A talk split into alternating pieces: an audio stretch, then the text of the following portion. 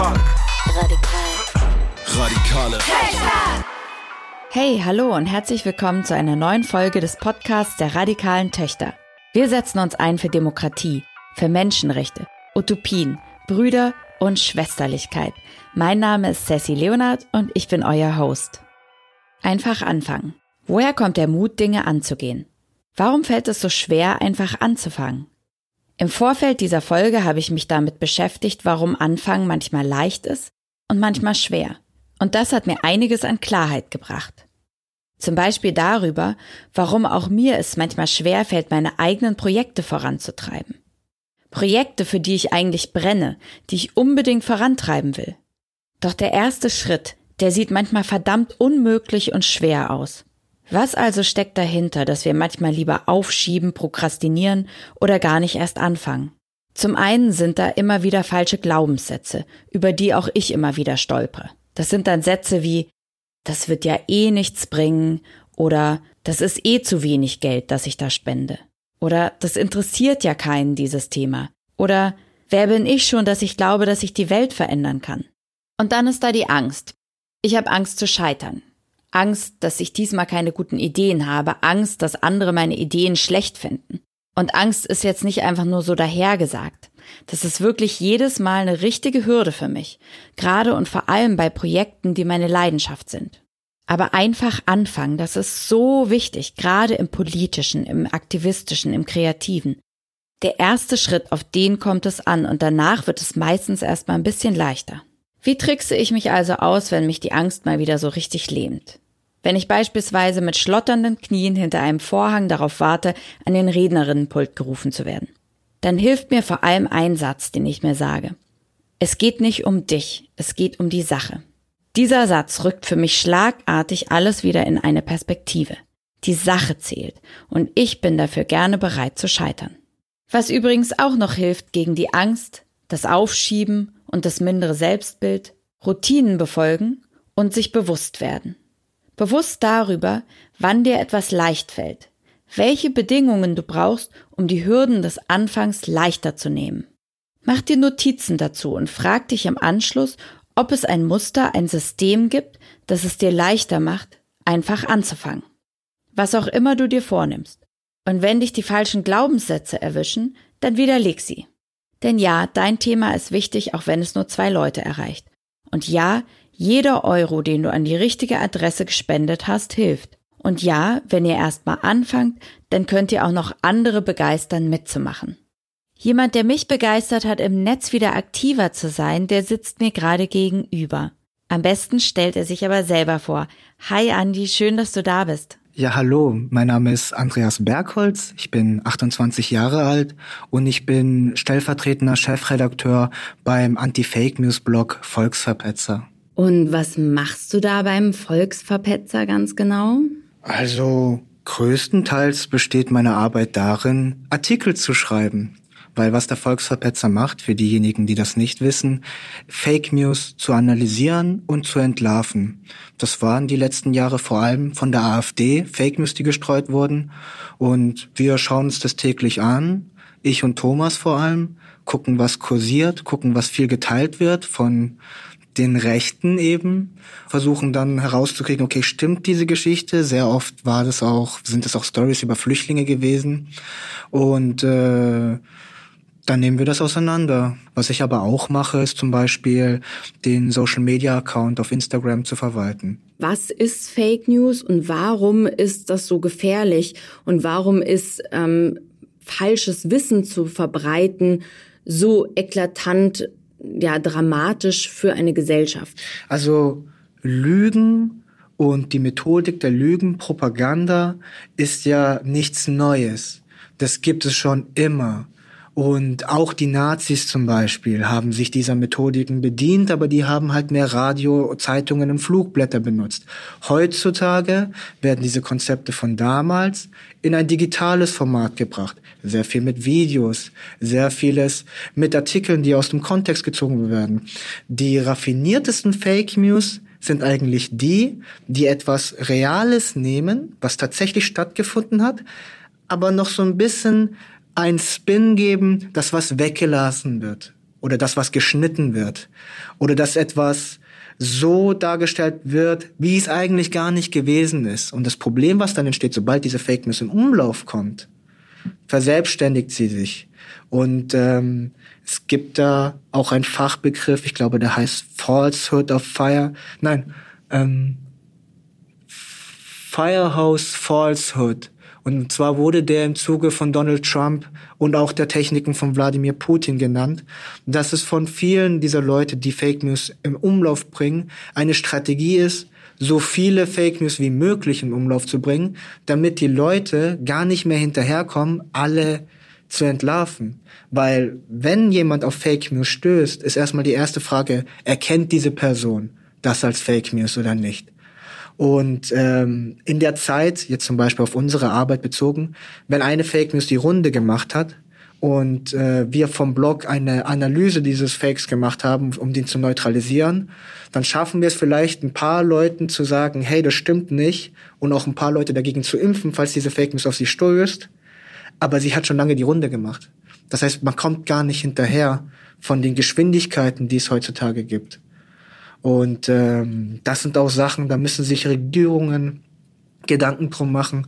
Da gibt's zum Beispiel das Beispiel der finnischen Regierung, die schon vor fünf Jahren angefangen hat, in der Gesellschaft Programme zu fahren, Bildungsprogramme, wo den Leuten systematisch erklärt wird, wie funktionieren digitalen Medien, wofür muss man achten, wie funktionieren Fake News.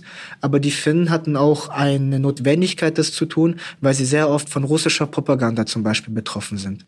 Es hört sich an wie ein Virus wenn du darüber sprichst. Ne? Das ist also auch, du kannst nicht mehr nachverfolgen, woher es mal kam und wer ist der Urheber, die Urheberin und ähm, was macht es mit den Leuten, die es berührt. Es ist tatsächlich wie ein Virus.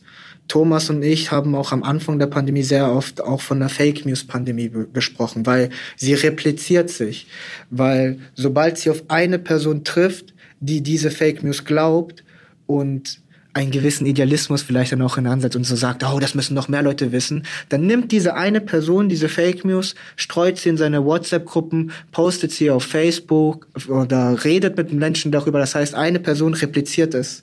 Es ist teilweise exponentielles Wachstum, die diese Fake News annehmen können. Und sie sind gefährlich, weil wir es von der AfD kennen, dass man dadurch in so eine ganz eigene Welt kommt vor allem durch das kontinuierliche Konsumieren von Fake News, kann es dann irgendwann passieren, dass man so richtig in der sogenannten Filterblase dann ist. In der richten Filterblase, wo man nur noch die Nachrichten konsumiert und die Meldungen konsumiert, die das eigene Weltbild bestärken und das immer wieder macht. Und das verhärtet sich ja dann auch. Irgendwann ist man dann auch resistent. Das ist nämlich dann der Grad, wo es gefährlich wird. Wenn die Leute dann gar nicht mehr für Argumente empfänglich sind. Oder wenn man ihnen dann nur einen Artikel vom Spiegel schickt und die sagen, nein, ich lese nichts von der Lügenpresse. Davor wollen wir Leute mit unserer Arbeit zum Beispiel bewahren. Genau, und das finde ich spannend. Vielleicht kannst du noch mal was über eure Arbeit erzählen, weil wen erreicht ihr damit, glaubst du? Seid ihr auch in einer Bubble? Das kann man bestimmt auch so sagen.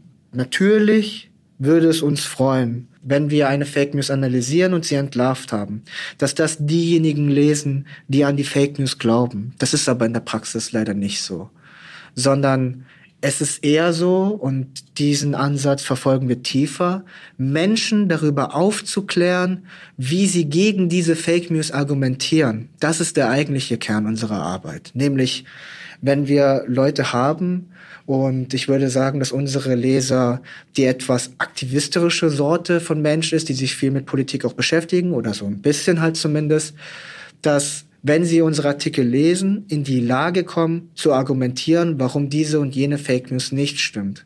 Das heißt, wenn sie in ihrem Umfeld das kann im Familienkreis sein oder im Freundeskreis und einer daherkommt und sagt, nein, die Wahl wurde Trump gestohlen, das ist alles eine große Verschwörung gewesen. Dann kann man einen unserer Artikel heranziehen, kann entweder den Artikel nehmen und der Person schicken und sagen, ja, aber hier steht das ganz anders drin. Oder, und das wäre so der Wunschtraum von mir und Thomas, man nimmt unseren Artikel, liest ihn, schaut sich die enthaltenen Quellen an und kann dann anhand dessen selber argumentieren. Also sagt ihm, ja, aber schau doch mal hier und hier, das ist so und so erwiesen worden, hier die Klagen wurden aus den und den Gründen abgewiesen, das ist alles eigentlich eher ein Hoax, auf den auch du reingefallen bist. Das ist eigentlich, was wir ähm, versuchen, den Leuten nahe zu bringen. Unsere Artikel, ja, wie, wie Munition zu benutzen für Diskussionen. Da finden sie ein Lager vor, wo sie sich bedienen können und dann sind sie gerüstet für den politischen Diskurs. Unser heutiges Thema ist ja Anfang. Wie hast du denn angefangen? Ich habe mit Leserbriefen angefangen.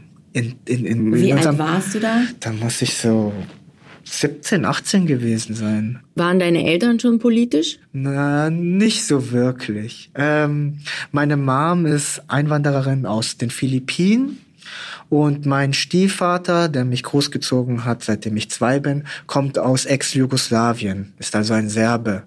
Äh, vielleicht auch einer Beweggründe von mir, mich so politisch zu engagieren. Gerade im Zuge der Flüchtlingskrise 2015, wo auch mein Engagement beim Volksverpetzer angefangen hat. Meine Mom ist das, was man ein Wirtschaftsflüchtling nennt. Und mein Stiefvater, mein Dad, ist ein Kriegsflüchtling. Und das hat mich auch irgendwo geprägt, deren ihre Geschichten, ähm, mich dafür einzusetzen, dass die Dinge sich zum Positiven verändern. Aber so wirklich politisch sind die beiden nicht. Also ich meine, von zu Hause aus, ja klar, die verfolgen zu Hause durch Politik, aber die sind eigentlich ganz, ganz bescheidene Leute. Okay, also bei dir lag jetzt nicht irgendwie der Spiegel und die Zeit auf dem Küchentisch immer. Überhaupt nicht. Also was mich geprägt hat, sind meine Geschichtslehrer in der Schule die mit viel Energie einem klar gemacht haben, warum es wichtig ist, sich mit der deutschen Geschichte auseinanderzusetzen und warum es wichtig ist, seine Lehren daraus zu ziehen und auch so ein Verantwortungsgefühl zu haben einfach. Ich glaube, daher rührt so die ersten Bücher, die ich damals über den Nationalsozialismus gelesen habe, da kann ich mich noch stark dran erinnern, dass das einfach irgendwas in mir wachgerüttelt hat. Dass das einfach auch nicht so einfach nur irgendwelche Geschichten sind, sondern dass es dass es auch so ein Teil unserer Kultur ist. Und diese Leserbriefe, die du geschrieben hast, ich würde ja denken, und ich glaube, es geht auch vielen Jugendlichen so, mit denen wir arbeiten, dass irgendwie dieses Ding da ist, dass man so sagt, ach, das bringt ja eh nichts, wenn ich da hinschreibe. Wie war das für dich? Warum hast du die Leserbriefe geschrieben? Es gab so zwei Themen damals, die mich aufgeregt hatten. Das war einmal unser Oberbürgermeister Oliver Ehret. Das war so der 0815 Oberbürgermeister einer Stadt, wirkte faul, wirkte korrupt, so ungefähr. Und es gab auch immer mal wieder Aktionen von Nazis in unserer Stadt. Und das waren so die zwei Dinge, die ich in Leserbriefen angeprangert habe, wenn er irgendwas gemacht hat, was ich nicht cool fand. Oder wenn auch die Nazis Aktionen gemacht haben in unserer Stadt, dann habe ich gesagt, hey Leute, das geht doch nicht klar. Da muss doch irgendjemand was sagen, irgendjemand was machen. Und man kann sich vielleicht denken, dass das nichts bringen würde. Aber es gibt dann doch die Leute, die diese Dinge lesen und das löst was in den Menschen aus. Vor allem ist es wichtig für Leute, die genauso denken wie einen selber, diese Meinung auch von jemand anderem zu lesen und dann zu sagen, ja, ja, endlich spricht's jemand aus. Und ähm, 2013 war dann zum Beispiel Oberbürgermeisterwahl in unserer Stadt Singen. Und der Erit wurde herausgefordert damals von Bernd Häusler, beides CDU-Männer. Der Häusler war aber ein Stücken jünger, wirkte auf mich auch etwas idealistischer. Also habe ich mich dann sofort seinem Wahlkampfteam angeschlossen. Und dann habe ich halt das bisschen Leserbriefschreiben, was ich davor schon gemacht habe, noch ein bisschen intensiviert und habe alles rausgeholt, was ich über Eret finden konnte und habe das immer wieder thematisiert und äh, also das ist auch einer so meiner kleinen Erfolge, die ich dann so feiere. Also ich habe jetzt nicht die Wahl im Alleingang gewonnen, also für den Häuser, das würde ich niemals sagen, aber im ersten Wahlgang führte Eret, ich glaube mit 18 Stimmen hatte er geführt damals. Dann kam der zweite Wahlgang und Häusler hat mit 80 Stimmen Vorsprung gewonnen. Zumindest bilde ich mir ein, einen kleinen Teil daran bewirkt zu haben, dass es einen Wechsel in unserer Stadt gegeben hat. Und da bin ich bis heute noch stolz, ein Teil davon gewesen zu sein. Ja, aber das ist der, der Wahnsinn. Aber da muss doch irgendwas gewesen sein. Also du sagst, die Geschichtslehrer haben dich dazu gebracht, anders über Politik oder über Geschichte nachzudenken oder vielleicht auch drüber nachzudenken, was ist dein Anteil in dieser Welt, den du beitragen kannst oder so. Aber trotzdem wie bist du dazu gekommen, anzufangen? Das, also, war das ein Gefühl? Hat dich irgendwas aufgeregt oder ich was glaube, hat den Anfang gemacht? Ich kann es ganz genau beziffern. Und zwar war das ein Video, was ich gesehen habe von Stuttgart 21 Demonstranten. Das hat in mir das Feuer geweckt. Und zwar war das, ich glaube, 2011 oder so gewesen. Mm, da waren die ersten größeren Proteste und dort sind halt Wasserwerfer eingesetzt worden. Und auf den Videoaufnahmen, wo ich damals gesehen habe, da waren halt Leute, die waren jünger wie ich, Schüler, und ähm, dann hatte ich mich mehr informiert über Stuttgart 21 und dachte nur so, was ist denn das für ein Scheißprojekt einfach? Ähm, und habe dann die Leute gesehen, die sich dafür einsetzen, dass das eben nicht kommt und war so, okay, du kannst jetzt eigentlich jetzt nicht hier einfach nur rumsitzen muss auch anfangen, irgendwas politisch zu machen. Und dann, damals habe ich mich dann ähm, der Piratenpartei angeschlossen, weil der eine Part war Stuttgart 21 und das andere Thema, was mich damals stark getrieben hat, war die Vorratsdatenspeicherung. Das auf Vorrat, auf Lager gespeicherte ähm, die Speicherung der Daten von vielen Bürgern, mit wem sie telefoniert haben, mit wem sie E-Mails austauschen und so weiter, dass man da eben reinschauen kann und der die Behörden da Dingen nachgehen kann. Ähm, ich fand das einen massiven Eingriff in die Grundrechte von uns allen. Ähm, und da war damals äh, die Piratenpartei, die das so vorne ran als Thema rangeschoben hatte. Und dann dachte ich mir, okay, dann engagierst dich mal in so einer kleineren Sache, weil auch eine Sache, die mich bis heute prägt, ist, dass ich äh, eine kleine Aversion gegen die etablierten Parteien habe. SPD, CDU etc. Das hat als, als junger Mensch, und das werden sicherlich viele nachvollziehen können, denkt man so, äh, die sind eh alle korrupt. Die sind eh irgendwie nicht ganz. Und das hat mich halt auch umgetrieben. Deswegen hatte ich mich dann auch so einer kleinen Partei angeschlossen. Da kann man auch sehr viel bewirken. Gerade wenn die so überschaubar sind, dann kann man auch schneller mitsprechen und äh, mitmachen. Also du hast angefangen, dich politisch zu engagieren, hast Leserbriefe geschrieben, ähm, warst bei der Piratenpartei ähm, und als du angefangen hast, du dich zu engagieren, wusstest du schon, was du mal werden willst? Also nein, ich habe einfach gemacht. äh, aber äh, nee, man fängt einfach an. Was hast du studiert? 2013 habe ich angefangen, Volkswirtschaft zu studieren. Äh, was aber auch nicht immer eine Selbstverständlichkeit war, weil ich war jetzt kein wirklich guter Schüler früher. Ich war eigentlich eher sowas, was man Problemfall nennt, glaube ich. Und vor allem auch, ähm, ich bin dann auch irgendwann auf dem technischen Gymnasium gewesen. Und äh, da kann ich mich noch an Herr Glunk erinnern, mein Deutschlehrer von damals, der mir der Zwölften gesagt hat, du Andi, ich glaube, du solltest hier lieber abbrechen, weil ich glaube, das Abitur wirst du nicht schaffen. Aber du kannst jetzt hier nach der Zwölften noch ein Jahr FSJ machen und hast du zumindest die Fachhochschulreife. Und vielleicht eines Tages kannst du dann doch studieren gehen. Und genau so ist es gekommen. Genau wie er gesagt hat. Ich hatte dann in der Zwölften abgebrochen, habe noch ein Jahr dann bei der Arbeiterwohlfahrt in einem Jugendwerk gearbeitet, dann noch ein halbes Jahrchen an der Hauptschule bei mir in Sing und dann hatte ich tatsächlich die Fachhochschulreife, habe mich für den Studienplatz in Nürtingen beworben, das ist zwischen Tübingen und Stuttgart und bin dann dahin gezogen, habe dort vier Jahre gelebt und Volkswirtschaft studiert. Äh, wer mich kennt, weiß, ich bin eher eine Frohnatur. Ich, ich lächle viel, ich lache viel. Aber wenn ich eine trockene Analyse darüber mache, wie die Welt ist, dann würde ich im Kern sagen, ungerecht. Sie ist ungerecht und meiner Meinung nach leben viele Menschen in einer Illusion, das nicht zu sehen, wie ungerecht es eigentlich zugeht. Und dass so vieles noch von der Herkunft bestimmt wird der Einzelnen oder wie viel Geld Menschen haben und wie viel Macht sie haben. Durch Geld, Status, Beziehungen, all jenes. Ähm, und dass das alles eines Tages weg muss.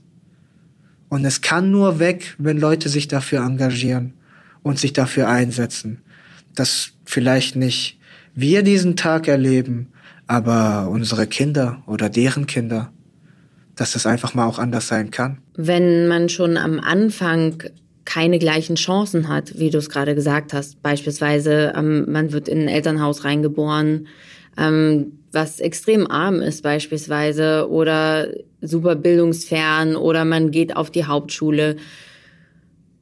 Was glaubst du, kann junge Menschen oder überhaupt Menschen motivieren, wenn der Anfang schon nicht geklappt hat oder man ein paar Anfänge gestartet hat, dann trotzdem nochmal anzufangen? Das ist das, was man, glaube ich, ähm, sich das Hochkämpfen von unten nennt.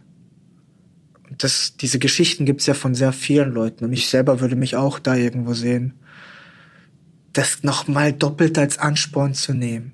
Gerade wenn man die schlechteren Karten hatte, gerade wenn man sieht, wie anderen Dingen einfach geschenkt werden, während man selber so hart dafür kämpfen muss, das muss einen noch mehr antreiben einfach. Es den, nicht den anderen zu beweisen, aber ein selbst. Und das macht auch charakterlich was mit einem, sich da durchsetzen zu wollen. Und ähm, das nicht als Nachteil zu sehen, sondern ähm, als Charaktereigenschaft, es trotzdem zu versuchen. Trotz der Widerstände, trotz der schlechten Karten, trotz der schlechten Chancen, sich trotzdem durchsetzen zu wollen und, und sich da auch Vorbilder zu nehmen von Leuten, die es geschafft haben. Es gibt so unzählige viele Geschichten von Leuten, die nichts hatten und die auf einmal Tausende von Menschen bewegt haben. Man darf nicht aufhören, äh, an einen selbst zu glauben und äh, Dinge dann trotzdem in die Tat umzusetzen, auch wenn die Chancen schlecht stehen. Ja, du hast gerade was Wichtiges angesprochen. Also du hast Vorbilder gesagt, sich Vorbilder zu suchen, dass man dran bleibt. Und dann hast du gesagt, dass man eine Idee verfolgt, die einen wahrscheinlich von sich aus schon so glücklich macht, ob man jetzt arm an ihr zugrunde geht oder ob man dann reich und erfolgreich und berühmt ist und die Welt verändert mit dieser Idee, aber dass man diese Idee hat. Und was glaubst du, wie kann man wie kann man diese Idee, ist die was, die hat man einfach, diese Idee, diese Vision in sich, oder kann man die auch üben und ähm, für sich immer wieder herstellen, sozusagen. Also für dich, also ja. sprich einfach nur von dir. Nee, mir ist gerade so ein Zitat im Kopf rumgeschworen. Äh, nichts ist mächtiger als eine Idee, deren Zeit gekommen ist. Und ähm, von wem ist das Zitat? Ich habe keine Ahnung. Aber es ist gut. Äh, Cäsar. Vielleicht war es, es war irgendwie im Zuge der Fridays for Future Demonstration. Irgendwo da hatte ich das aufgeschnappt. Eine Idee kann einen treiben. Und bei vielen ist es zum Beispiel so, dass wenn sie anfangen, sich äh, politisch zu engagieren, dass sie ein Thema haben, was sie treibt. Diese eine Sache. Nachhaltigkeit, Umwelt, der Schutz von Kindern, Feminismus. Wichtig ist erstmal den ersten Schritt nur zu machen, weil keiner von uns kann alleine die komplette Gesellschaft umkrabbeln. Das ist ein Irrglaube. Man kann politische Veränderungen oder Veränderungen in der Gesellschaft immer nur mit anderen Menschen erreichen.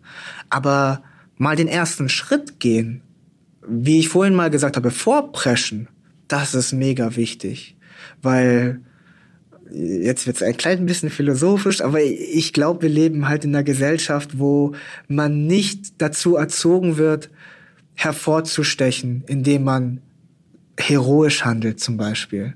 So werden die meisten Leute nicht erzogen. Ich habe eher das Gefühl, dass die Gesellschaft einen sagt, sei so konform wie möglich und tu möglichst auch gar nicht so viel zu den Sachen sagen, die stattfinden, sondern mach einfach deinen kleinen Part im Zahngetriebe und dann ist gut so. Aber was es eigentlich mehr braucht, sind Leute, die eben sagen, nee, so kann es nicht weitergehen. Und dann schaut man auch zu den Leuten hin und sagt, ja, ich folge dir gerne bei dem, was du davor hast. Es sollten sich Dinge verändern. Es braucht immer einen, der es ausspricht. Und das ist nicht nur im politischen Diskurs so, das ist auch bei der Arbeit so zum Beispiel. Das werden sicherlich viele Leute kennen. Ja, also das heißt, es können Sachen sein, die der erste Schritt, was vielleicht erstmal sowas ist wie ein Leserbrief schreiben, der vielleicht heroisch war. ich weiß nicht, was da drin stand, aber dann auch ähm, den nächsten Schritt zu gehen und eine Arbeit zu machen, die vielleicht einen Teil dazu beifügt, sozusagen, dass man irgendwas in der Welt verändert. Und das ist ja für dich der Volksverpetzer. Und vielleicht kannst du dazu was sagen, was für ein Teil für dich erfüllt sozusagen auch Netzaktivismus und die Arbeit, die ihr da macht. Ein Kerngeschäft des Volksverpetzers die letzten Jahre ist es, vor allem der AfD auf die Finger zu schauen. Da ziehe ich einen großen Teil meiner Motivation raus, weil ich mir denke, dass unsere Arbeit, die wir da leisten, einen kleinen Teil dazu beiträgt, die AfD klein zu halten. Weil klar, am Ende des Tages analysiert unser Blog äh, Fake News, ja, aber äh, die AfD zieht ja auch ihre Stärke daraus, mit solchen Methodiken zu arbeiten. Und ein Teil ihrer Wählerschaft ist da bei ihnen, weil sie eben an diese Fake News glaubt. Für mich ist es schwer akzeptierbar, dass es in Deutschland noch Nazis gibt, die was zum Mitschwätzen haben. Das ist ein unerträglicher Gedanke für mich. Was entgegnest du Leuten, die sagen, dass man sich nicht hardlinermäßig nach rechts außen abgrenzen sollte, sondern mit der AfD diskutieren soll? Einmal fällt mir da ein, und zwar, ich glaube, das hat Karl Popper gesagt, ähm, das Paradox der Toleranz. Und zwar geht es bei dem darum, dass man ja immer sagt, eine demokratische, freiheitliche Gesellschaft muss alles akzeptieren können, muss alle Meinungen akzeptieren können. Das ist eine Demokratie. Aber Popper hat auch gesagt, diese Definition der Spielregeln, den offenen Diskurs, der hat eine Grenze. Und zwar, sobald ein Spieler kommt, der diese Spielregeln umkrempeln will und sie abschaffen möchte. Da muss die Grenze der demokratischen Gesellschaft sein. Und genau diese Linie überschreitet die AfD seit Jahren die ganze Zeit. Das heißt, sie sind nicht Teil der Spielregeln, die für eine demokratische Gesellschaft gelten. Sie sind Feinde der Demokratie. Und dem, dementsprechend muss man auch mit denen umgehen. Und ähm, man kann das ja auch in Artikeln von uns sehen, dass wir sehr überspitzte Überschriften wählen. Aber zum Beispiel, wenn wir über die Polizei berichten oder auch über die CDU, schalten wir einen Gang zurück, weil das demokratische Institutionen sind und Spieler, da muss man mit einem gewissen Respekt dann auch umgehen. Aber bei der AfD kennen wir zum Beispiel keine Gnade. Da sind wir gnadenlos, weil die das auch sind. Und was wir dann oft sagen ist, dass wir versuchen, die mit ihren eigenen Waffen zu bekämpfen. Das, äh, was sie selber anwenden, gegen sie selbst zu richten. Und ähm, öfter in den letzten Jahren hat man auch immer gehört, dass wir eine wehrhafte Demokratie seien. Das müssen wir auch sein. Kommentarspalten 2015 zur Flüchtlingskrise. Da hatte ich mich bei so einer Gruppe engagiert, die gibt's heute noch, äh, Hashtag Ich bin hier die systematisch sich organisiert hat auf Facebook und zu den heißen Spots gegangen ist, wo viel Hass gesät wurde gegen äh, Geflüchtete. Was ich da aber gesehen habe, ist, dass es tausende Leute gibt, die sich tagtäglich mit diesem Zeug auseinandersetzen und in denen das Feuer brennt, dass sie sagen, nee, das lasse ich jetzt nicht einfach so stehen, was sie da sagen. Mache ich nicht. Ich habe eine gewisse Verpflichtung, Verantwortung Gegenrede zu leisten. Und ähm, das können noch viel mehr Leute machen, weil der politische Kampf, der immer stattfindet, ist immer der um die Mitte. Immer die, die sich so gar nicht so für die Sachen interessieren, die mal so, mal so sind. Daran entscheidet sich größtenteils in der Gesellschaft, was für Entscheidungen getroffen werden. Dass man diese Menschen auch erreicht. Und auch, dass diese Leute irgendwann anfangen zu sagen, die AfD geht gar nicht. Was würdest du unseren HörerInnen raten, wenn sie ähm, aktivistisch anfangen wollen, im Netz unterwegs zu sein? Wie fangen sie an? So wie ich. Leserbriefe schreiben? Kommentarspalten. So habe ich angefangen. Ganz in Facebook einfach, bei der Zeit, bei der Tagesschau. Da finden jeden Tag Schlachten statt demokratische Schlachten um die Meinungshoheit mit Likes, mit Leuten, die Quellen verweisen, mit Leuten, die in Diskussionen reingehen. Jeden Tag, man kriegt das gar nicht mit. Aber da gibt's welche, die die Freiheit, die demokratische Grundlage, den Rechtsstaat hochhalten als Fahne und immer wieder mit den Leuten diskutieren, ob sie Bots sind, ob sie Fake-Accounts sind. Und die brauchen Verstärkung. Die brauchen mehr Leute, die da mitmachen. Warum ist es wichtig, dort zu kommentieren? Weil es viele stille Mitleser gibt. Man würde gar nicht denken, wie viele das sind, aber es gibt Leute, die kommentieren gar nicht, die lesen nur. Und es ist wie auf diesem antiken Marktplatz, wo einfach nur die Leute sich ansammeln und, und die Meinung reinrufen und es sich die durchsetzen, die lauter und mehr sind. Und diese Technik haben die Rechten halt sehr gut verstanden. Und sie wissen ganz genau, wie sie den öffentlichen Diskurs im Internet so manipulieren können, dass es so wirkt, als wären sie mehr. Sind sie einfach nicht. Aber sie wissen halt ganz genau, wie man spielen muss und da muss halt einfach auch mehr gegengehalten werden. Und das ist auch zum Beispiel die Geschichte, wie ich auf Thomas gestoßen bin damals in der Flüchtlingskrise, weil er hat das auch gemacht. Und er hat es nicht nur so gemacht, dass er angefangen hat, Kommentare zu schreiben. Die Geschichte von Thomas ist nämlich die, dass er das ist dein, also das ist der Gründer von Volksverpetzer. Genau, Thomas, der Gründer von Volksverpetzer und auch mein journalistischer Mentor, bei dem ich dieses Jahr in die Lehre gehen durfte.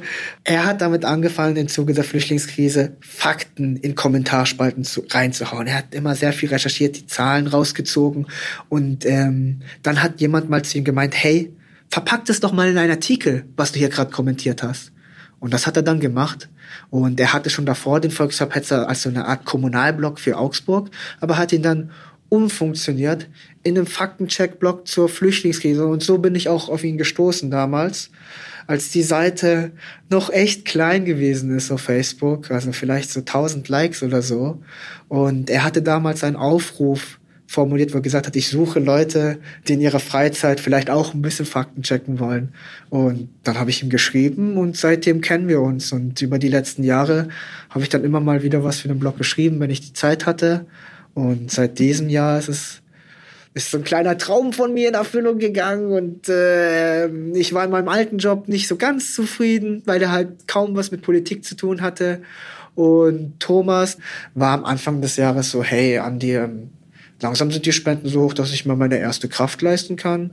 Hättest du nicht Lust? Und ich war gleich Feuer und Flamme und dachte mir, ja, das äh, hauptsächlich zu machen, das wäre toll. Also seine Zeit damit zu verbringen, etwas zu tun, von dem man denkt, dass es sinnvoll ist, so eins der erfüllendsten Sachen, die es gibt. Ich bin auch Thomas mega dankbar, dass er mich da mit an Bord geholt hat und äh, auch, dass ich so viel von ihm lernen konnte.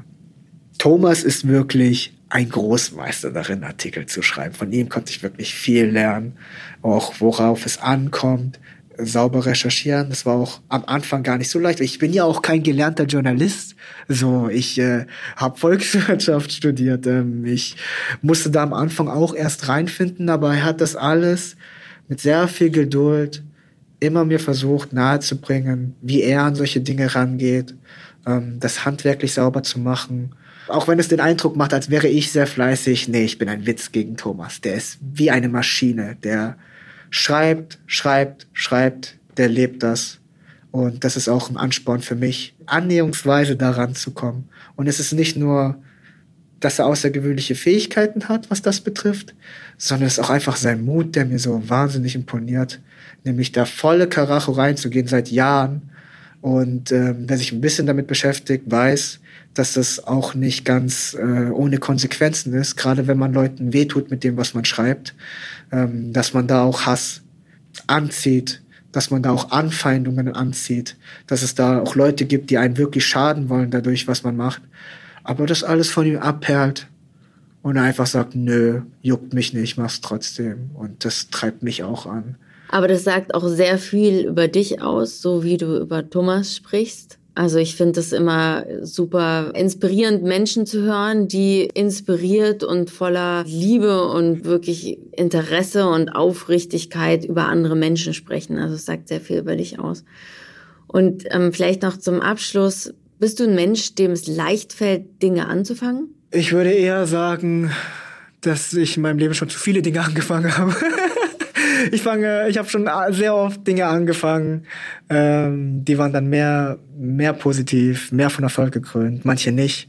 Ich kann mich dann noch an ein Zitat von äh, meinem alten Professor in Grundlagen VWL erinnern, der zu mir gesagt hat, Herr Bergholz, im Leben ist es wichtig, eine Sache, auf die muss man sich fokussieren. Machen Sie nicht mehrere Sachen gleichzeitig, da leidet die Qualität drunter. Und das ist mir bis heute im Kopf geblieben. Und äh, also klar, manche Leute haben da mehr ein Talent dafür, mehrere Bälle zu jonglieren und äh, mehrere Sachen gleichzeitig zu machen. Aber nein, eine Sache tun, bei der fokussiert sein. Und ähm, ja, und welche Sachen fallen dir leicht anzufangen und welche schwer?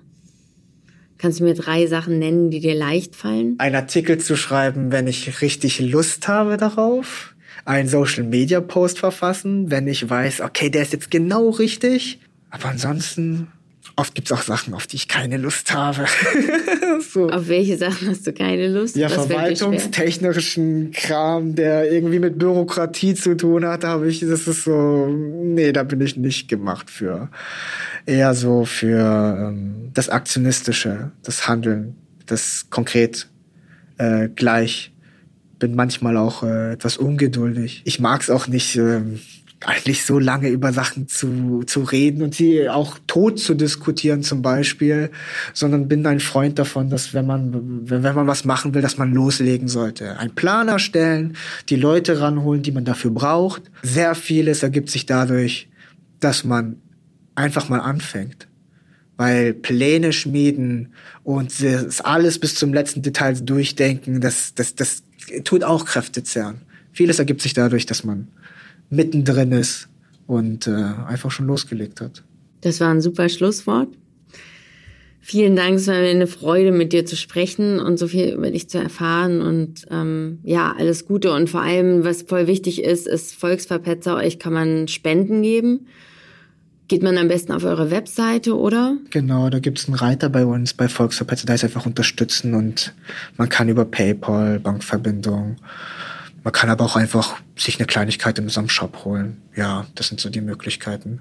Hauptsächlich 90 Prozent ähm, von den Einnahmen von uns als gemeinnütziges Unternehmen kommen eben durch Spenden rein. Also es ist wichtig, einfach anzufangen und wenn es nur die ersten fünf Euro sind, die man jemandem gibt. Aber Spenden sind total wichtig, um Menschen zu finanzieren, die sich mit so einem wahnsinnigen Engagement einsetzen, dafür der AfD wirklich ähm, ja, sie aus dem Bundestag zu kicken, vielleicht. Also Leute, ähm, spendet für den Volksverpetzer und vielen, vielen Dank für deine Zeit. Vielen Dank, dass ich hier sprechen durfte. Es war mir eine Ehre.